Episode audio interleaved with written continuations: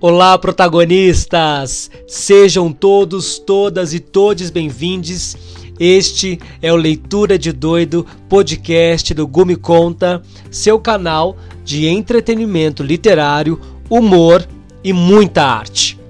Neste episódio, eu, Augusto Hagensen, artista popular, vou falar sobre o poder da economia das palavras. Você já parou para pensar nisso? Porque muita gente fala sobre o poder da palavra. De fato, eu também acredito no poder da palavra, obviamente?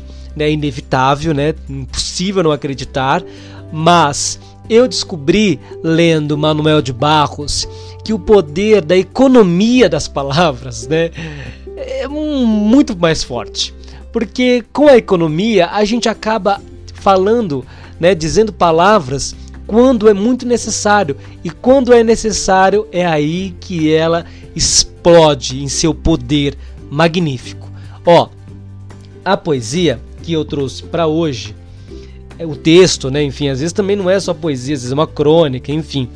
Mas a poesia, no caso, é, da prosa do Manuel de Barros, se chama O Apanhador de Desperdícios, tá? E ele vai dizer, olha, é uma, nossa, eu fico realmente assim mesmo é, em estado de contemplação com isso. E foi lendo esta poesia, como outras também, porque eu percebo que Manuel de Barros ele tem em, sua, em suas poesias uma hipervalorização da palavra. Eu não sei, é, é uma sensação que eu tenho, sabe? Que ele muito valoriza o poder da palavra e a colocação exata da palavra, né, que combina com a outra, né? Então existe uma harmonia muito forte e uma harmonia. Bom, harmonia você já sabe o que, é, né?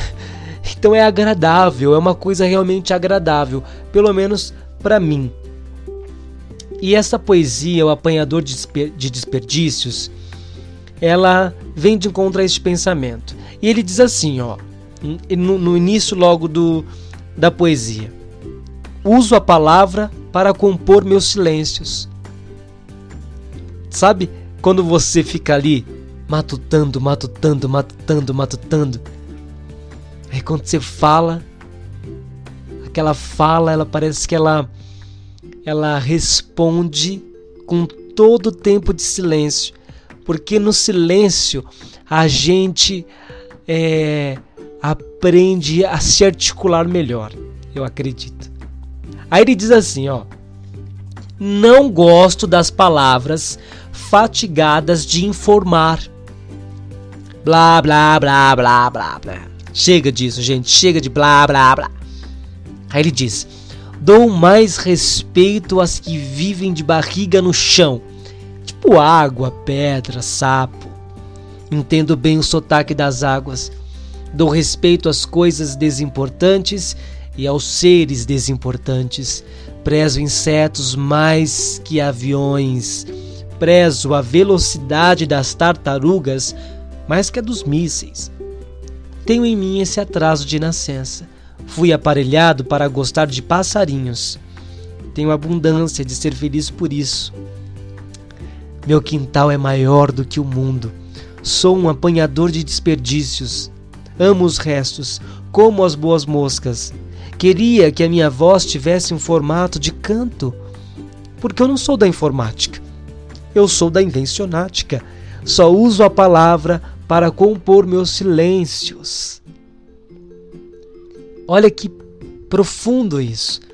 Eu acho realmente de uma grandeza gigantesca, né? Já é grande, é gigantesca, é hiper, é maravilhosa.